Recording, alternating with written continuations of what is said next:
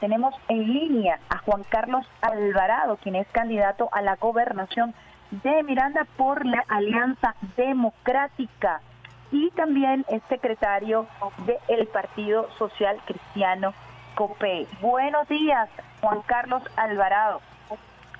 Muy buenos días, Idemar, para ti y todos los que nos escuchan a esta hora. Bueno, excelente inicio de fin de semana para todos. Juan Carlos, ¿recuerda ese tema o usted es más reciente? Ese tema que estaba sonando de, de Melissa y Ricardo Cochante. De verdad que, bueno, yo, yo, tengo 39 años, pero no, no lo recuerdo. No lo recuerdas, ah, no, no eres de esa época entonces. ¿Pudieras presentarle a los usuarios y a las usuarias tu perfil, eh, tu profesión, un poco eh, cuál ha sido tu desarrollo profesional y cómo te eh, vinculaste a la política? Bueno, Islamar, yo, bueno, te decía hace un ratico, tengo 39 años, vengo de una formación en nuestra organización política desde la parroquia Sucre del municipio Libertador, exactamente desde Katia, por mis familiares, eh, gracias a mi abuela y a mi mamá, fueron parte de, los, de las protagonistas que yo formara parte en las filas de nuestra organización política, cerca de ya de 24 años que tengo asumiendo responsabilidades y he podido pasar por todas las estructuras de nuestro partido, desde la parroquia hasta la parte más importante hoy que asumo como secretario general nacional del partido, también, bueno, diputado de la Asamblea Nacional, único diputado de oposición en la Asamblea Nacional por el Estado Miranda, y bueno, realizando un trabajo además, pues, eh, bastante apegado a lo que es la conducción de personas de alta experiencia en nuestra organización política, Hoy, particularmente pues he podido contar en los últimos 20 años pues con el trabajo y la formación de lo que es el trabajo social desde una organización política, como es el caso de hoy de nuestro jefe del comando de campaña de la Alianza Democrática en el Estado Miranda, presidente de nuestro partido en el Estado Miranda, como es el caso del gobernador Enrique Mendoza, pues de la mano de hombres y de mujeres que han venido pues haciendo un trabajo apegado siempre ¿no? a lo que ha sido la idea de nuestros fundadores de nuestra organización política, como es la participación política y electoral, siempre apegado a los principios y a los valores de nuestra organización. ¿no? Y bueno, eh, no ha sido nada sencillo, un partido de 75 años de historia, pues hoy a mi corta edad me ha tocado asumir esta responsabilidad ya hace dos años y lo he hecho pues apegado siempre a lo que he aprendido en todo este camino, en todo este transitar, asumiendo no solo los éxitos, también pues los errores de lo que ha sido la, la institución y estamos dispuestos pues en un relanzamiento no solo de nuestro partido, sino de lo que ha venido realizando de una manera muy importante la Alianza Democrática. Relanzamiento de la organización política, ¿cómo se maneja en lo interno este relanzamiento? Hablabas de las fortalezas, de las debilidades, ha habido todo un proceso de reestructuración del Partido Social Cristiano COPEI. Háblanos un poco de eso para los usuarios y las usuarias del Sistema Radio Nacional de Venezuela.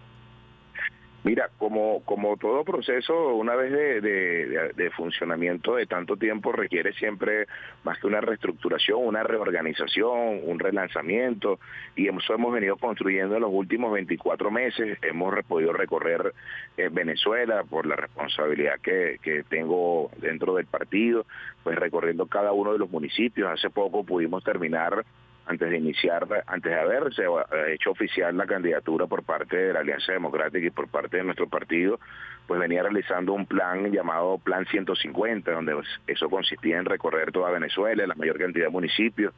Pude recorrer 237 municipios de nuestra Venezuela y bueno, escuchando, no solo y yendo a llevar un, eh, un, mensaje, ¿no? A transmitir un mensaje, sino escuchar a la gente en lo que realmente estaban aspirando, anhelando a que se pudiera nuevamente recuperar el accionar de la política. Yo creo que eso es fundamental hoy en día en nuestra Venezuela, la necesidad de trabajar en pro de la construcción de la solución de los problemas de cada uno de los venezolanos y, dejando de un lado ya las confrontaciones, que al final terminan siendo muy estériles porque no terminan resolviendo. Las confrontaciones políticas al final lo que va dejando simplemente es unos sinsabores que al final los ciudadanos se quedan pues muy desesperanzados al momento de encontrar soluciones tangibles e inmediatas a lo que tanto están ellos esperando. Hay realidades que tú palpas en cada uno de estos municipios y que obviamente a medida que vamos avanzando, vamos reorganizando, vamos reestructurando, vamos llevando un mensaje y ese siempre va a ser el transitar de nuestra organización. Nuestra doctrina, pues,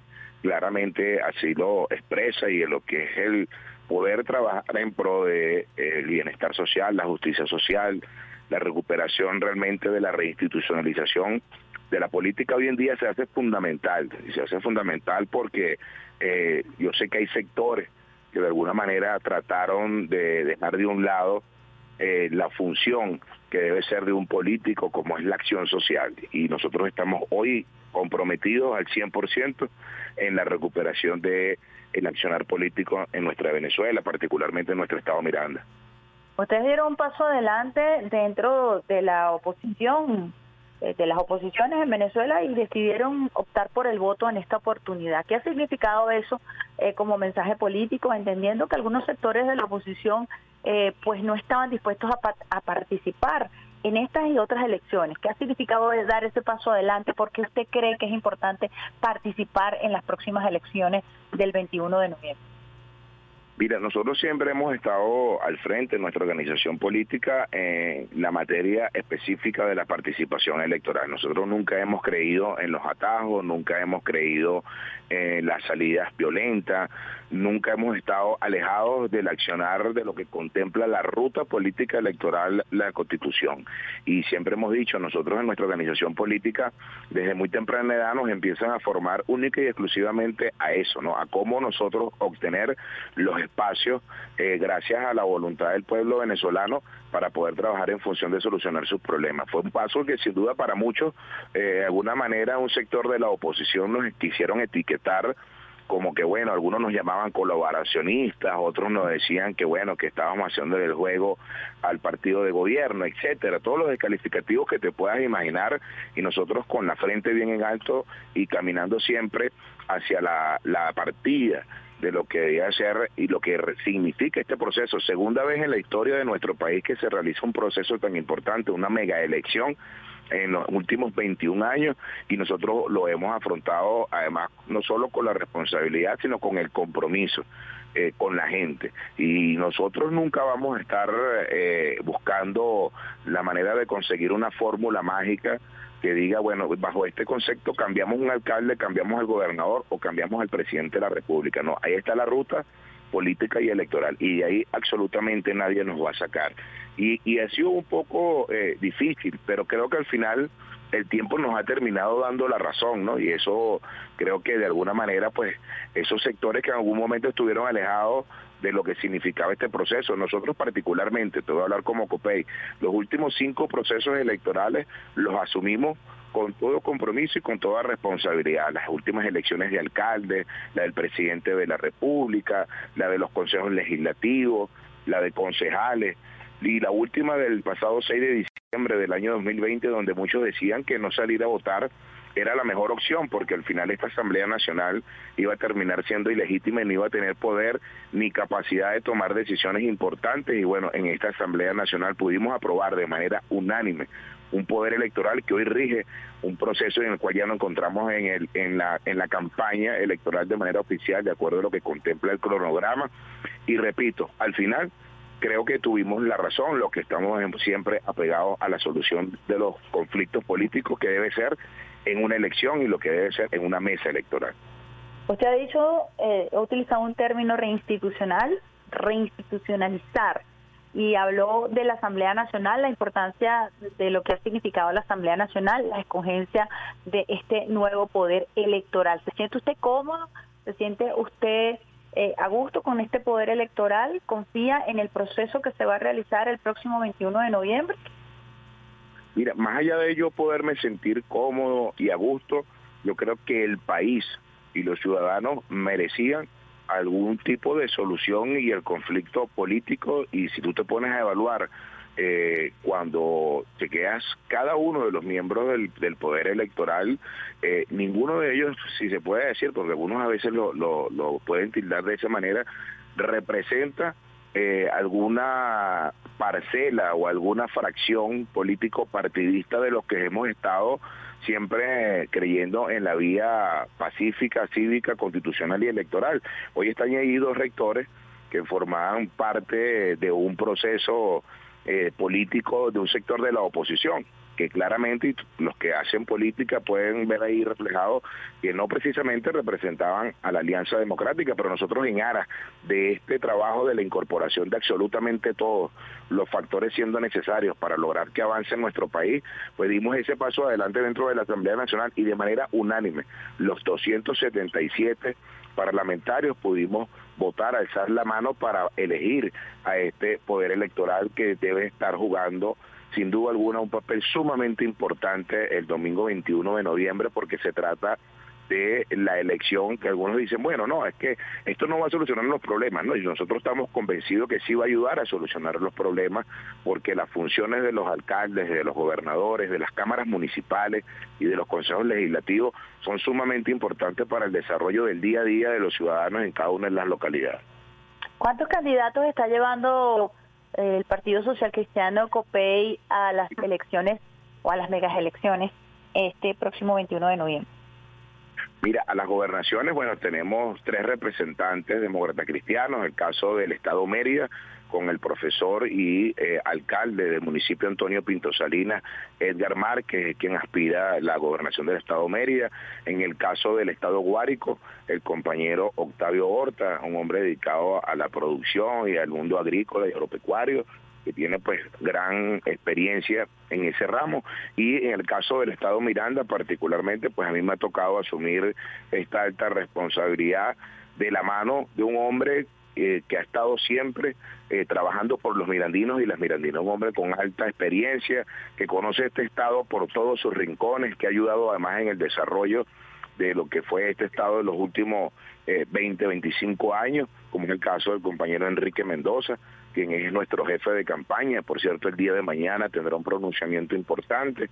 Este, yo creo que ha sido un trabajo conjunto y, no te voy a hablar solo nada más de nuestro partido COPEI, los que hoy hacen vida dentro de la Alianza Democrática también tienen un papel importante. La jefa adjunta del comando de campaña, quien fuera alcaldesa del municipio de Latillo, la compañera Miriam Donacimiento, pues también forma parte de este comando de campaña y todos los partidos más de 20 organizaciones políticas que hacen vida dentro de la Alianza Democrática. Vamos a aterrizarlo aquí en la propuesta para la gobernación del Estado Miranda, que usted se está lanzando allí como candidato. Ha hecho usted un llamado a Héctor Rodríguez a un debate público nacional. Bueno, entendiendo que ustedes están en un debate regional, eh, ¿cuál es el debate? ¿Cuál es el planteamiento que usted quisiera fundamentalmente hacerle al gobernador de Miranda, Héctor Rodríguez? Mira, nosotros el debate que estamos haciendo no solo al ciudadano gobernador, candidato a la reelección del Estado Miranda, sino también a los otros candidatos que se encuentran eh, en la ruta. Es un llamado primeramente a un debate que los mirandinos y las mirandinas empiecen a ver el reflejo de las propuestas reales en materia de políticas públicas nosotros hemos tratado de eh, desarrollar y en los próximos días vamos a presentar nuestra propuesta en materia de tres ejes fundamentales, como es el caso de la salud, el caso de la educación y la seguridad ciudadana. A eso se le agregan tres ejes fundamentales, como es el turismo, como es la agricultura. Nosotros hemos estado recorriendo eh, las 55 parroquias del Estado Miranda y escuchando a todos los sectores en general. No hemos cerrado la puerta absolutamente a nadie. Y el llamado a este debate es por lo que hemos podido recoger. Y hay deficiencias en los últimos cuatro años en materias que no se han podido aún resolver y que quisiéramos pues plantear este mecanismo más allá de la confrontación. Hay muchos que se han solo abocado a la confrontación, unos que bueno no quieren, unos no quieren primarias, otros no quieren encuestas, tampoco quieren el debate. El día lunes, por cierto, se va a cumplir un mes que hicimos un llamado al debate a los candidatos eh, que se encuentra hoy en pugna en el estado Miranda, pero es en función solo de eso, más allá de, de que hayan las diferencias políticas e ideológicas, es que hablemos de lo que realmente están esperando las mirandinas y los mirandinos. Cuando miran, nosotros estuvimos hace poco en, en Guaytepur, en Los Teques, en el barrio nacional, y estuvimos escuchando a la gente cómo llamaba la necesidad de, la resolución del conflicto en materia del agua. Estuvimos en Barlovento hace poco, en el municipio de Acevedo, estuvimos en Panaquire, estuvimos en El Clavo, en Tapipa, y allá hay personas que tienen más de tres meses y cuatro meses sin el servicio de agua, tan vital, tan importante que es para nuestras familias y para hoy en día que atravesamos una pandemia, el servicio del agua, hay que buscar la manera y las herramientas de cómo solucionar este problema. Es como vemos también la posibilidad de la movilidad para nuestras mirandinas y mirandinos que se ha dificultado en materia general. El tema del transporte ha sido algo muy, muy dificultoso para ellos.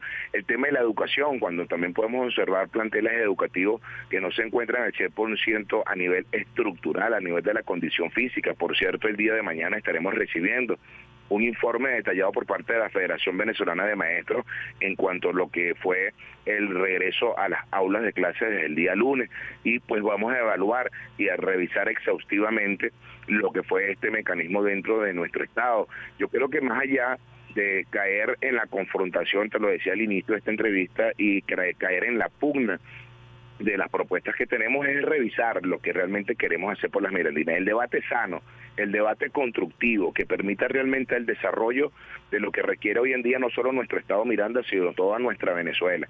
Hacia allá es que nosotros estamos apuntando al llamado de este debate y ojalá antes de que termine la campaña esta situación se pueda dar con todos los candidatos o con los que acepten trabajar en función de dar este debate en conjunto. Si algún chavista usted se debe encontrar con muchos de ellos en, el desarrollo de esta campaña electoral. Eh, ¿Le hace alguna referencia a lo que fue la gestión de Enrique Capriles Radoski, quien estuvo varios periodos al frente de la gobernación de Miranda? Eh, ¿Cómo usted le respondería? Mira, no, no solo no, nos hacen referencia a lo que fue la gestión de, Enrique Capriles Radoski. Hemos encontrado donde nos dicen que, bueno, que el Estado Miranda no cuenta con gobernadores de tan exitosa eh, trayectoria y con exitosa gestión como lo fue Arnaldo Arocho, como lo fue el propio Enrique Mendoza, y que de allí en adelante pues las gestiones no han sido nada buenas para lo que esperaban las mirandinas y los mirandinos. Y tú te pones a ver y revisas el, el, transcurrir del Estado Miranda y se ha venido a pique en materia de políticas públicas de solución de los problemas. Tú te vas a, los valles del Tuy y ves cómo está una zona tan importante que puede ser industrializada, pues está en total abandono, donde la gente, pues, inclusive para poder hacerse estudios médicos, yo me tuve, eh, me tomé un tiempo importante para agarrar el ferrocarril ahí en la Rinconada y bajar hasta los Valles del Tuy. Y mientras iba en el tren, iba caminando por todo el tren, iba conversando con las personas y me encontraba personas que tenían que subir a la ciudad de Caracas para poder realizarse estudios médicos, para poder realizarse unos exámenes, porque en los propios Valles del Tuy no tenían la posibilidad de realizarse eso. Pero también me pude encontrar una muchacha eh, en Marizapa, en el municipio de Acevedo, y se llama Rosy, por cierto ella la encontré estando embarazada, sentada en la plaza, ¿no? Ahí frente a la iglesia en Marizapa. Y pude conversar con ella. Y ella estaba embarazada y tenía dolores y lloraba. Y yo le preguntaba que por qué lloraba Rosy. Y Rosy me dijo que eh, porque ella siente que ya va a dar a luz. Y yo le digo, ¿cuánto tiempo tienes? Y iba a cumplir las 40 semanas. Obviamente estaba pasada el tiempo. Y le dije, ¿vas a tener una niña o un niño? Y me dijo que no sabía si era hembra o varón, porque sencillamente no tenía dónde hacerse los, el para poder saber el sexo del niño. Pero todavía lo peor aún, no sabía dónde iba a poder dar a luz eh, porque no tenía, no contaba con los recursos para hacerlo. Pues bueno, le tendimos la mano, amiga, lo ayudamos y pudimos tener entonces un bebé hermoso que nació en Marizapa, en el municipio Acevedo, y ella no tenía el más, la más mínima posibilidad de tener el acceso del poder adquisitivo. ¿Y dónde parió en el municipio Acevedo? ¿En qué sitio, en qué centro? Tuvimos que hacer un gran trabajo en conjunto pues con amigos y colaboradores para poder entonces darle los instrumentos que requería para poder dar a luz en el hospital de Caucagua, pero necesitaban los instrumentos y las herramientas para que ella pudiera dar a luz y bueno, se le pudo tender la mano y pudimos hacerlo. Ahora, ¿qué es lo que buscamos con esto? Nosotros buscamos es primeramente la atención ciudadana, buscamos que realmente se pueda realizar, no es no es justo, no es posible. Y ahí vimos una escuela, ahí está la escuela, por cierto, de Marizá Arnaldo Arocha, y hay una escuela que está en total abandono y, es triste porque nosotros decimos por qué nuestra gente tiene que estar atravesando esto y yo creo que esto puede mejorar si se cuenta con la ayuda y el acompañamiento específicamente del Poder Ejecutivo, se cuenta además con el 100% del, Poder Legislativo Regional. De ser electo gobernador, trabajar con el Poder Ejecutivo en estas propuestas que usted está presentando el día de hoy. Mira, lo haría con mucho gusto porque además te voy a decir algo, la constitución así eh, me lo demanda. Yo En el Consejo Federal de Gobierno, una vía constitucional es donde los gobernadores podemos exigir los recursos necesarios para poder trabajar en materia de gestión de políticas públicas a desarrollarla en cada uno de los estados. Yo no estaría allí eh, eh, haciendo ningún tipo de acto y de ejercicio que estuviera fuera de lo que realmente tengo que hacer. Es necesario el trabajo entre las instituciones. La constitución además sí lo demanda, artículo 136 y lo que es la cooperación de las instituciones y el trabajo en conjunto, el poder municipal, el poder regional, el poder ejecutivo junto al poder legislativo, desarrollar políticas públicas que permitan de que nosotros trabajemos en función de la solución de los problemas de todos los ciudadanos. Ya para finalizar, nos hacen una pregunta de San Felipe Yaracuy. ¿Cuál es su postura con relación al tema de las sanciones? Mira, nosotros en las sanciones hemos sido bastante enfáticos y concretos. Estamos en contra de las sanciones, estamos en contra de las medidas de bloqueo, porque al final eso no está afectando eh, a los que buscan los que están sancionando. Los que buscan ellos es supuestamente crear en algún en algún momento determinado eh, fracturas o, evitar que haya accionar por parte de, militantes o dirigentes del partido de gobierno. Eso está causando es daños a la ciudadanía en general. El hecho de no poder tener, y a veces yo me he puesto a conversar con los, por ejemplo, yo hablaba con el sindicato de los trabajadores de Corpoelet y ellos nos decían específicamente por qué las plantas no estaban generando los vatios que eran necesarios. Y encontramos plantas donde tienen puestos que son de eh, casa eh, que las elaboran, los fabrican, que son estadounidenses, otras son alemanas, otras son británicas, y resulta que una de esas empresas no puede hacer ningún tipo de contratación con el Estado porque inmediatamente son sancionadas estas empresas. Obviamente nos están cercando y quien está al final padeciendo todo esto son los ciudadanos. ¿Cómo lo padecen? El caso, por cierto, que te lo menciono de la de la electricidad. En los valles de Tuy, en el Hospital Simón Bolívar, ahí se pudo eh, tener la mala noticia, ¿verdad? Y trágica, además, de 14 personas que fallecieron, que se encontraban en terapia intensiva, un momento que hubo un gran apagón. Y, en ese, y, por culpa de ese apagón, ¿por qué se generó? Porque, bueno, la, la, el funcionamiento... 14 personas fallecidas. 14 que estaban por el COVID. Estoy hablando hace aproximadamente unas tres semanas que sucedió esto. ¿Y esto por qué sucedió? Porque el servicio eléctrico de alguna manera dejó de funcionar en un momento determinado. Y ojo, yo no estoy diciendo que sea una culpa directa del gobierno, pero eso también ha servido para que de alguna manera el gobierno simplemente al momento de dar respuesta diga, mira, yo no he podido solucionar esto por culpa de las sanciones y del bloqueo. Nosotros vamos a condenar siempre las sanciones y el bloqueo, repito, porque no va a servir para poder solucionar el conflicto político. Ahorita que se desarrolle una mesa de diálogo en México, nosotros que por cierto habíamos anunciado semanas anteriores a que eso se implementara, dijimos que no queríamos participar porque al final veíamos que allí solo se iba a trabajar eh, por un sector de la oposición, era buscar soluciones políticas, que al final terminó siendo así. Ahí hubo gente que terminó saliendo en libertad, gente que le levantaron las inhabilitaciones, tarjetas políticas y electorales que pusieron a funcionarios a trabajar para este proceso y al final no hubo una solución concreta para los venezolanos y auguramos el mayor de los éxitos. Ojalá se pueda retomar nuevamente esa mesa, pero en función de que de que se puedan flexibilizar o levantar de manera ya eh, completa las sanciones en nuestro país. Requerimos que el combustible llegue a Venezuela, porque el combustible al final no le hace falta al Poder Ejecutivo, a los ministros o al presidente de la República, sino que necesitan los ciudadanos. Cuando tú vas a tomar el transporte, puedes encontrar personas más de una hora esperando que llegue el transporte público porque están simplemente gastando, invirtiendo o perdiendo un tiempo haciendo colas para poder surtir de combustible en cada uno de, de los vehículos que se dedican al transporte específicamente. Pero además de eso tienes a los productores, a los pequeños y medianos productores que hacen grandes esfuerzos todos los días para poder producir esa materia prima. Mira, yo estuve, para ir cerrando este punto importantísimo, yo estuve en el páramo en Estado Mérida y ahí estuve con los productores, 48 comités de riego, donde me llevaron a donde tenían la producción que ellos habían podido eh, tener durante muchos meses. Y ahí la tenían rumada y la tenían amontonada porque no tenían cómo poder trasladar estos alimentos porque no contaban en el municipio Rangel del Estado Mérida tenía ya cerca de dos meses que no llegaba el gasoil a, a las únicas dos bombas de servicio de combustible. Eso obviamente de alguna manera pues también está afectando o afecta de manera directa a nuestros ciudadanos porque no terminan llegando los alimentos.